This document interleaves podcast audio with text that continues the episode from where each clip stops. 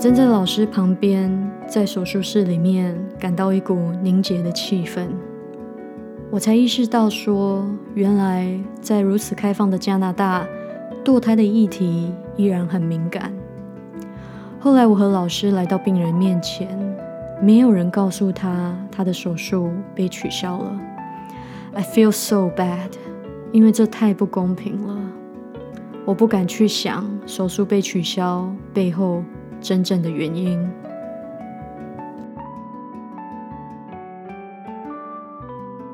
欢迎你今天的到来，我是阿居，这是我的学医学心笔记。Hello，大家好，欢迎回到阿居的学医学心笔记第二十三集。哦，我今天这个礼拜还蛮累的，因为今天。大概在七天内，我就有三天在值班。然后我所说的每一次值班都是二十五个小时、二十六个小时的 shift。那我现在待的是妇产科，妇产科呢真的非常的忙碌，我不敢想象一天医院里面的妇产科有多少宝宝诞生哦。嗯，我只能说一天真的蛮多的。真的很多小宝宝在诞生，然后再来病人也很多。一般值班来说，如果不忙的话，可能还会有机会可以躺在床上睡觉。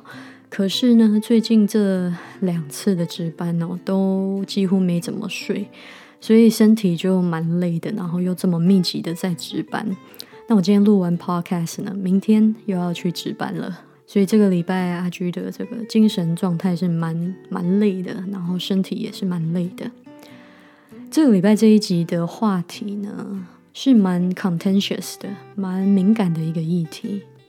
但呢，我非常的希望能够做一集来记录一下我的心情跟想法。为什么呢？因为我这个礼拜呢遇到了一位病人，而这名病人呢刚好是一名怀孕的。但是已经计划准备堕胎的女性，她的状况以及她在医院里面所经历的一些对待，都让我觉得非常非常的气愤嘛。就是我是我是很生气的，我是很 upset 的，然后我是觉得非常不公平的，而且为这个病人打抱不平的，所以。我觉得它非常值得来做一集来记录一下。首先，我必须要说，我在这个频道里面，我所讲的，就是在记录跟分享我自己的想法跟心情。所以，假设这集听完以后，你对堕胎这个议题持有跟我不同的看法，请你不要过来跟我 argue，因为我不会理你。另外呢，也是一样，为了保护病人的隐私，我以下所分享的故事内容呢，都经过修改变更，如有雷同，纯属巧合。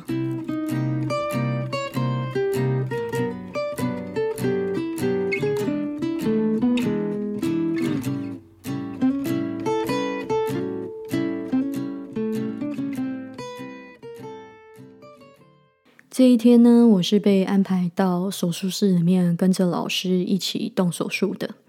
那因为我在妇产科嘛，所以动的当然就是妇科的手术。那老师在手术开始之前呢，就有跟我说过，今天的这两台手术呢都非常的有趣，那会是一个很好的学习的机会。那两台手术在一天下来其实真的不多，所以我就觉得哎太好了，才两台手术而已，我做完就可以回家了。然后老师又说都是很有趣的 case，应该可以学到蛮多东西，所以我是蛮期待的，在等待的这一天。那我们正在做第一台手术的时候呢，手术都进行的很顺利，老师开始的也很 on time 嘛。因为有的时候在手术室里面，很多时候会遇到 delay，但是呢，那天手术就很顺利，然后都没有 delay。那老师就在做做做，然后做到一半的时候呢，突然就有呃另外一名医师哦，他就敲了这个手术室的门，然后就跟我的老师进来说：“那个等一下，你手术室。”结束可不可以来啊跟我聊一下？老师就觉得诶，发生什么事情这样子。后来有别的这个手术室里面的工作同仁呢，就有辗转的跟老师说是有关于我们下一台手术的事情。故事是这样子的：我们下一台的这个手术的这个病人呢，她是一名年轻的女性。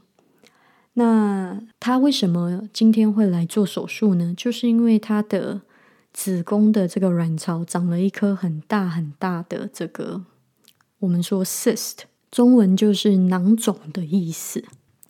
那因为这个 cyst 特别的大，所以造成了病人很很不舒服的疼痛的感觉。那他已经疼痛很久了，所以今天这一台手术呢，其实是紧急的，算是 semi urgent 的，把他赶快的安排过来，让他可以把这个囊肿移除。那在做这个囊肿移除之前呢，老师在诊所里面的时候。就已经看过她了，然后也做过了一些测试，然后就发现，哎，她怀孕了。那在这个过程中呢，老师就一定会要跟这个病人沟通，就是说，如果怀孕的话，做这个囊肿移除的手术有一定的风险。那老师必须要跟他们讲，或者是他可以等到这个怀孕周期结束了以后，再来想说要不要来做手术。我们这个病人呢，他很清楚的跟老师表达说，他这个怀孕呢，他是不想要的，所以呢，他本来就打算要做堕胎。我们老师跟我说呢，在 book 这个手术之前呢，他就已经跟这个病人有过很长的沟通，确认他是的确是想要终止这个怀孕的，他才跟医院 book 了这一台手术。那这一台手术跟他的怀孕完全没有关系，他的堕胎呢，并不会在这个手术的过程中，老师不会做这个堕胎的动作。那老师这一台的手术主要呢，就是做这个囊肿移除的事情。然后呢，在这个 book 手术的时候，再去嗯预约跟医院约这个手术室的时候，这些都很清楚的写上，就是说哦，今天这台手术它是要做什么样的 procedure，都是写的很清楚的。那么这个病人她的怀孕的状态呢，跟这一场手术完全没有关系，所以自然呢就。在 book 手术的时候，不会特别提到这个病人他其他的病例嘛？那么这位女性呢，就 book 了我们那一天的第二台手术。那刚刚我们在做第一台手术，这个医生进来要跟我们老师讲的就是下一台手术的事情。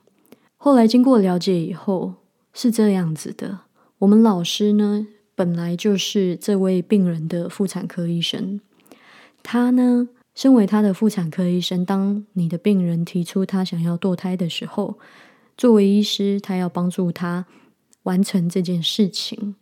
所以呢，老师呢就想说，不要让他跑医院或者是跑药局两趟，就在医院呢开了这个堕胎药，要给这个病人。想说，我们医院有堕胎药。他这样子已经来了医院要做手术了，他就不需要特别出去跑一趟，跑到比较远的地方，到某一个药局里面去领这个堕胎药。为什么这样讲呢？因为在加拿大，并不是每一个药局都有在开这个堕胎药的。所以呢，如果一个病人他想要堕胎的话，然后要领取堕胎药，首先要有医生。的药单嘛，再来要到特定的药局才拿得到这个堕胎药。那老师就想说，病人既然已经来医院了，就不要让他跑两趟。老师在医院的时候就开了这个堕胎药的药单，希望我们的这个医院呢就可以直接给我们的病人。后来手术第一台的手术结束了，我们就匆匆忙忙的出去，我们才了解到说为什么。突然，下一个台的这个手术呢，突然有问题了，就是因为在手术前的时候都会做一些尿液还有血液的测试。那在药尿液跟血液的测试中呢，就有发现到说，诶，这个病人是怀孕状态的。所以我们这个老师呢就被告知说，诶，你的下一台的病人是怀孕的哦。那我们老师就说，他知道啊。他知道这个病人怀孕，但是今天的这台手术跟这个病人的怀孕状态一点关系都没有，并且已经沟通过这个呃手术的风险，而且这个病人他是想要终止怀孕的，所以她的怀孕状态呢，跟今天安排的这场手术是完全没有关系的。她今天为什么需要这场手术？是因为她有一个很大的囊肿，然后这个囊肿必须要被移除，不然她就会呃一直有很大的疼痛。再来呢，也要排除癌症的可能性。可是呢，很明显的感觉到这名病人她的怀孕测试出来是 positive 的时候。整个医院的痛调感觉就改变了。怎么说呢？因为首先我们老师开了堕胎药，不知道在哪一个环节里面受到了这个 resistance，就是一些 pushback。在整个开药的过程里面，从药单到药局，药局拿药上来，然后药局护士要给这个病人药，在整个过程里面可能。有某些人不愿意做这件事情，所以就没有给我们这个病人老师开的堕胎药。首先呢，我可以理解每一个人都有不同的价值观，有些人可能会 feel uncomfortable，他可能会觉得把堕胎药拿给病人这件事情，因为他价值上面的关系，他信仰上面的信宗教信仰还是什么 whatever，他没有办法做这件事情，我觉得是可以理解的，可以尊重的。但是，身为医疗人员，身为医疗照护者，你有那个义务，让你的病人去得到他应该得到的医疗照护。即使你自己不 feel comfortable 去做这件事情，你也应该把这件事情交给愿意去做的人去做，而不是让这件事情就不了了之。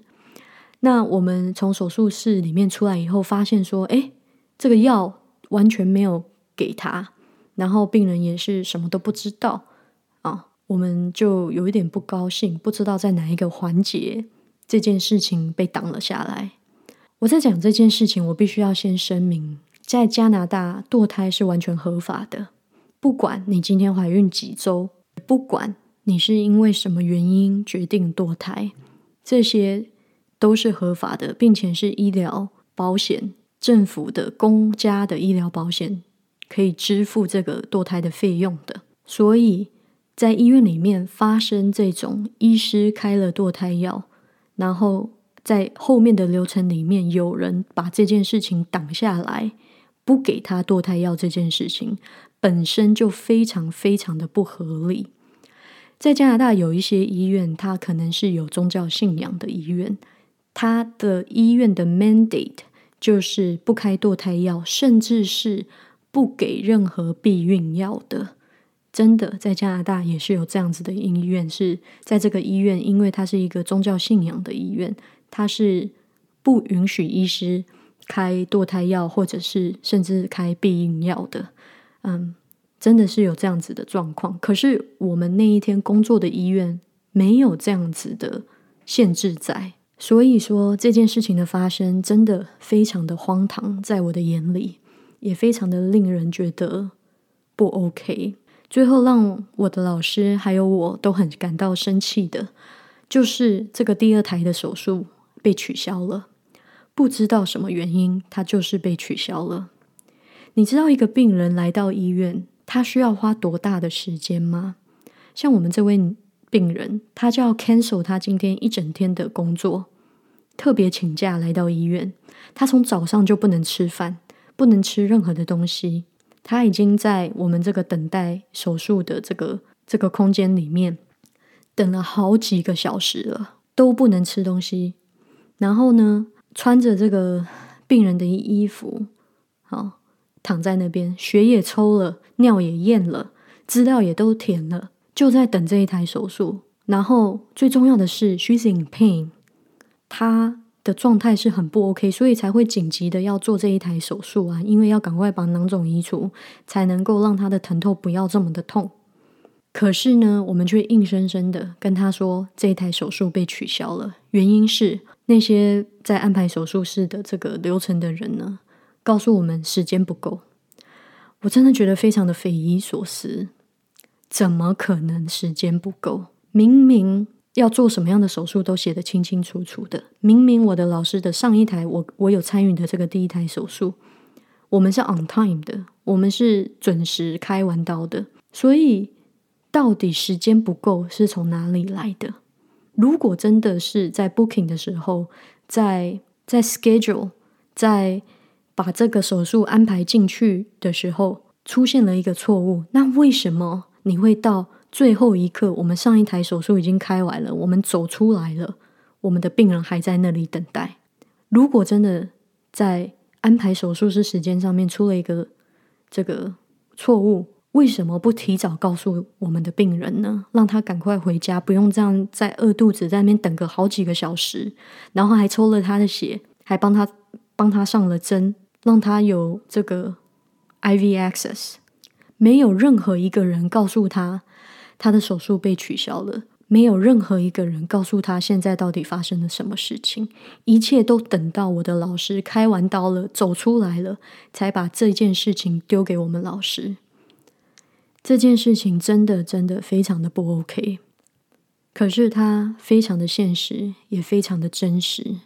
最近我在妇产科实习，我经历了非常非常多女人的生产，不管是自然产还是剖腹产。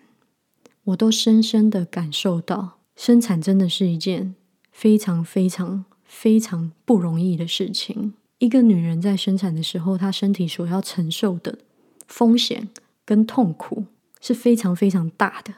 剖腹产也是，即便剖腹产，它也是要在肚皮上面开一刀。而且，如果你有看过任何一个女人生产，或者是参与过任何一台剖腹产的话，你就会知道那一个。过程是多么的多么的辛苦。我认为，除了女人自己，没有任何一个人，没有任何一个家庭，没有任何一个政府，有任何的权利可以告诉这个女人她应该经历这个过程。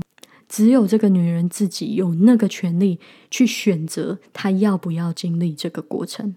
没有任何的其他人有任何的权利可以去告诉他，他应不应该要去经历这个过程，只有他自己可以决定，也没有任何一个人可以强迫他去经历这个生产的过程。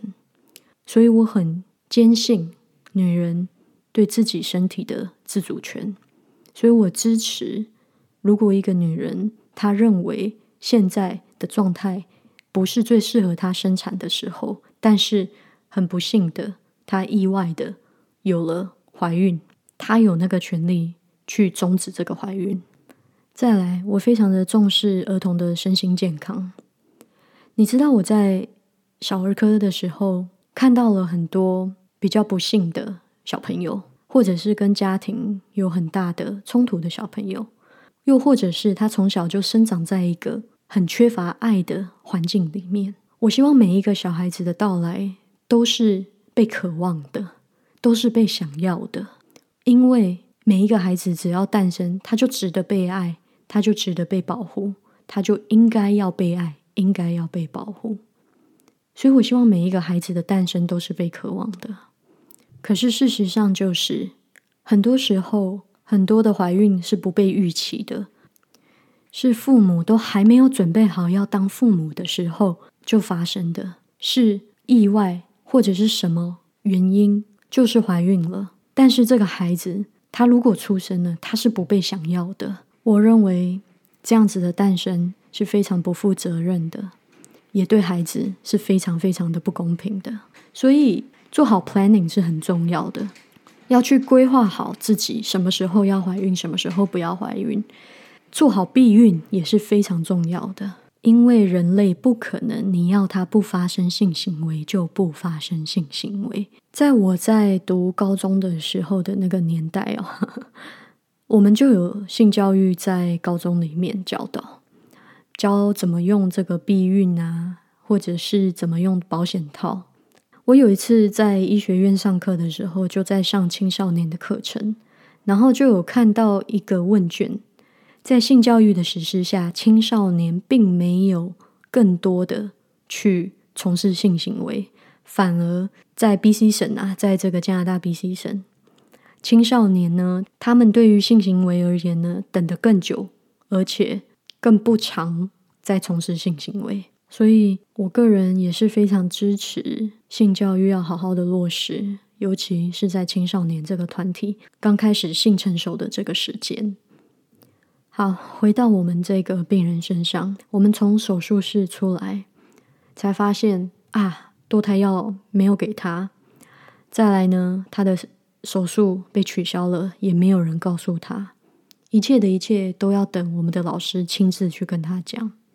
而这个过程中也浪费了好几个小时，这个病人在那边无谓的等待。这个手术取消的原因，我到现在都不敢想到底是为什么。因为如果真的跟她是怀孕的状态，并且是有打算要终止怀孕的这个状态的关系，而她的医疗照护，她所有权利得到的这个医疗照护被剥夺了，这个基本上就构成了歧视的行为。我不敢想，我宁可相信，就可能真的在手术室里面的这个 booking 出了一点问题吧。但一切是这么的不合理，为什么要等这么久？为什么出错了没有人去跟病人讲？为什么他麻醉科已经照会过了，他都准备好了，测试也都做了，最后才说要取消？我想不通。在那一刻，我深深的感觉到，女人真的好辛苦，做一个。在自己身上的决定，竟然在医疗场合会如此的被差别对待？难道女人的身体不是自己的吗？你知道我这一周学会了一个英文单字，这个单字叫做 infibulation，是我在一个病人的病历上面看到的。我就看到说他做了一个手术，叫做 de-infibulation。infibulation 是什么呢？就是在有某一些非洲的国家。她在女性到了一个年龄的时候，就会做阴蒂的割除手术，或者是把她的这个呃阴唇给缝起来，小阴唇给缝起来，一直到了这个女性准备结婚的时候，她才能由她丈夫的阴茎来进入这个女孩的阴道里面，或者是她准备生产的时候。这个 infibulation，他们才会去做 defibulation 这个动作，也就是把他的阴唇给打开，然后生完小孩以后呢，再把它给缝起来。这一些 practice 在非洲是还是存在的。那我们我有遇到一个病人，就经历过这样子的手术，我就觉得说，真的女性的身体自主权在很多地方还是不受重视的，even。像今天分享的这件事情，在如此开放的加拿大，还是对于女性自主权这件事情有一些 pushback。在这之前，我或许只有一个概念，但是经历过这个病人以后，我才深深的感觉到这件事情它的真实以及残忍性。你如果经历过生产，你如果看过任何一个女人生产，你如果看过。剖腹产，那个肚子上面剖一刀，子宫上面挨一刀的那一整个过程，我实在是没有办法想象有任何一个人可以有任何权利告诉一个女人，她在她不愿意的情况下去经历那一些。一个女人，当她想要有一个孩子，她欢喜的迎接这个孩子的诞生，她去经历那一些，她觉得值得，她觉得欣喜。可是，在他不愿意的情况下，真的没有任何一个人有那个权利去控制他身体该不该去经历那一些。而我们今天这个病人，因为怀孕的状态，并且有要终止怀孕状态的这个意图，在我们的医院被差别对待了，我觉得非常的气愤。我们的老师也感到很无奈。后来是这样的，我们老师呢，因为我们的医院。这个堕胎药没有给他，所以呢，他要另外开一张药单给我们的这个病人，让他去拿这个堕胎药。然后呢，还要呢特别去帮他找有在开这个堕胎药的药房。我们老师后来跟我说，B C 省曾经有一位这个堕胎手术或者是堕胎这方面权益的一个医生，在几十年前。这个医生走到哪里都是需要保安的，因为有太多的医生，因为他们支持女生应该有自己的身体自主权，他们在帮助女性终止他们的怀孕，而受到很多的威胁，甚至有人直接拿刀砍这些妇产科医生，在这以前都发生过。后来我也从我的老师口中听到了一些，即便我们的法律已经这么明朗了，已经这么的宽松了，在很多地方堕胎这件事情还是会受到很多的 pushback 跟很多的。另一类眼光的对待。我今天分享这一集，并不是想要跟谁吵架，或者是去灌输你什么样的观念。我就是很直白的记录我遇到这个病人的时候，我的直接的心情。我是气愤的，因为我看到这个病人，他明明承受这么大的苦痛，明明很需要这份手术，但就因为他想要堕胎，她怀孕了。所以她被剥夺这样的权利了。我看到很多女人生产经历了很大的痛苦。如果你经历过一场生产，或者是看过任何人经历一场生产，你就知道那个画面那样子的过程是多么的辛苦的。我不知道任何人如果经历过，有什么样的权利去告诉另外一个人，在他不想要的情况下去经历那一些。再来，我想到的是孩子。孩子出生后，我认为每一个孩子都应该要被很多很多的爱包围，他需要很多很多的照顾。如果他的诞生不是被想要的，那我宁可他不要诞生。我不是法律相关专业的人士，我对于台湾的新闻，有的时候只是有所耳闻，并没有真正的很深入的去理解跟跟研究。但我有耳闻，就是在台湾。堕胎法的修改这件事情有造成很大的讨论。那我也理解到，因为要做这一集，我稍微去看了一下台湾的堕胎法。台湾的堕胎法还是有把堕胎这件事情作为刑事犯罪，也就是说，在台湾的刑法里面有堕胎罪这件事情。然后我就特别看了一下其中的一条，它上面写说，以文字、图画或他法。公然介绍堕胎之方法或物品，或公然介绍自己或他人为堕胎之行为者，处一年以下有期徒刑、拘役或科或并科三万元以下罚金。真的觉得，那我今天做这集，我会被台湾的刑法关吗？然后还有一些就是，比如说堕胎呢，它需要有诊断证明，其中某某一些情况下才可以堕胎。嗯，然后。最重要的还是需要配偶同意。我真的不知道一个人，一个女人，她的身体，她要为她的身体做什么事情，为什么需要配偶同意？配偶又不用经历生产，配偶也不需要在生完以后很辛苦的哺乳，为什么需要配偶同意？我实在没办法理解。好，这周发生的这件事情，真的让我觉得很不舒服，也很让我为这名病人抱不平。但是它很真实，它真的发生了。很多时候，我们这个世界充满了各种的价值观跟各种的信仰，我觉得这很正常。有人支持，就会有人反对。我当然也有我的立场，而我的立场跟我的环境、生命经验都有的关系。我今天分享这个故事，只想记录下一个重点，就是。身为医疗人员，我们的职责是在于为病人提供他需要的医疗照护。因为我们不是这个病人，我们不能因为我们自己的信仰价值观去影响到另外一个人他的权益。你可以有你的信仰价值，可是身为医疗人员，你有职责去照顾你的病人。你可以有信仰的自由。可是，真正的自由是以不影响他人的自由为自由。当你将你个人的信仰价值去影响到别人的权益的时候，并且站在一个系统的位置上面去影响到对方，这个本身，你在一个有 power 的、有权力的位置上，这个本身就已经构成歧视了，已经构成 discrimination 了。你因为一个病人的状态而不愿意给他他应该得到的医疗照护，这件事情非常的不 OK。所以我很感谢经历了这个礼拜的这一个 case。不知道你有没有去过巴厘岛？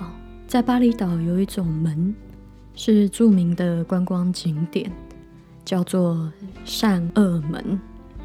传说呢，它是天神呢把一个挡去路的大山劈成两半，变成两个直角的三角形。这个两半被劈开的山呢，从两边移开，让出了路。但是也不是每一个人都可以平安的通过这一条路。听说如果是邪灵，就会被夹死。那这个善恶门呢，右边是善，左边是恶，代表着善恶是并存的。其实右边是善这件事情，我觉得很有趣哦。因为你如果换另外一个角度，从另外一边看的话，善就变成恶，恶就变成善了。所以很多时候，我们以为的善，很可能在别人的眼里，在别人的角度里，就是一件恶。容许与你不同的声音存在，才能够达到真正的共荣的一个社会。并且不以自己的个人价值观、个人的信仰去影响到别人。今天这一集呢，阿居就先分享到这边，我们下周见，拜拜。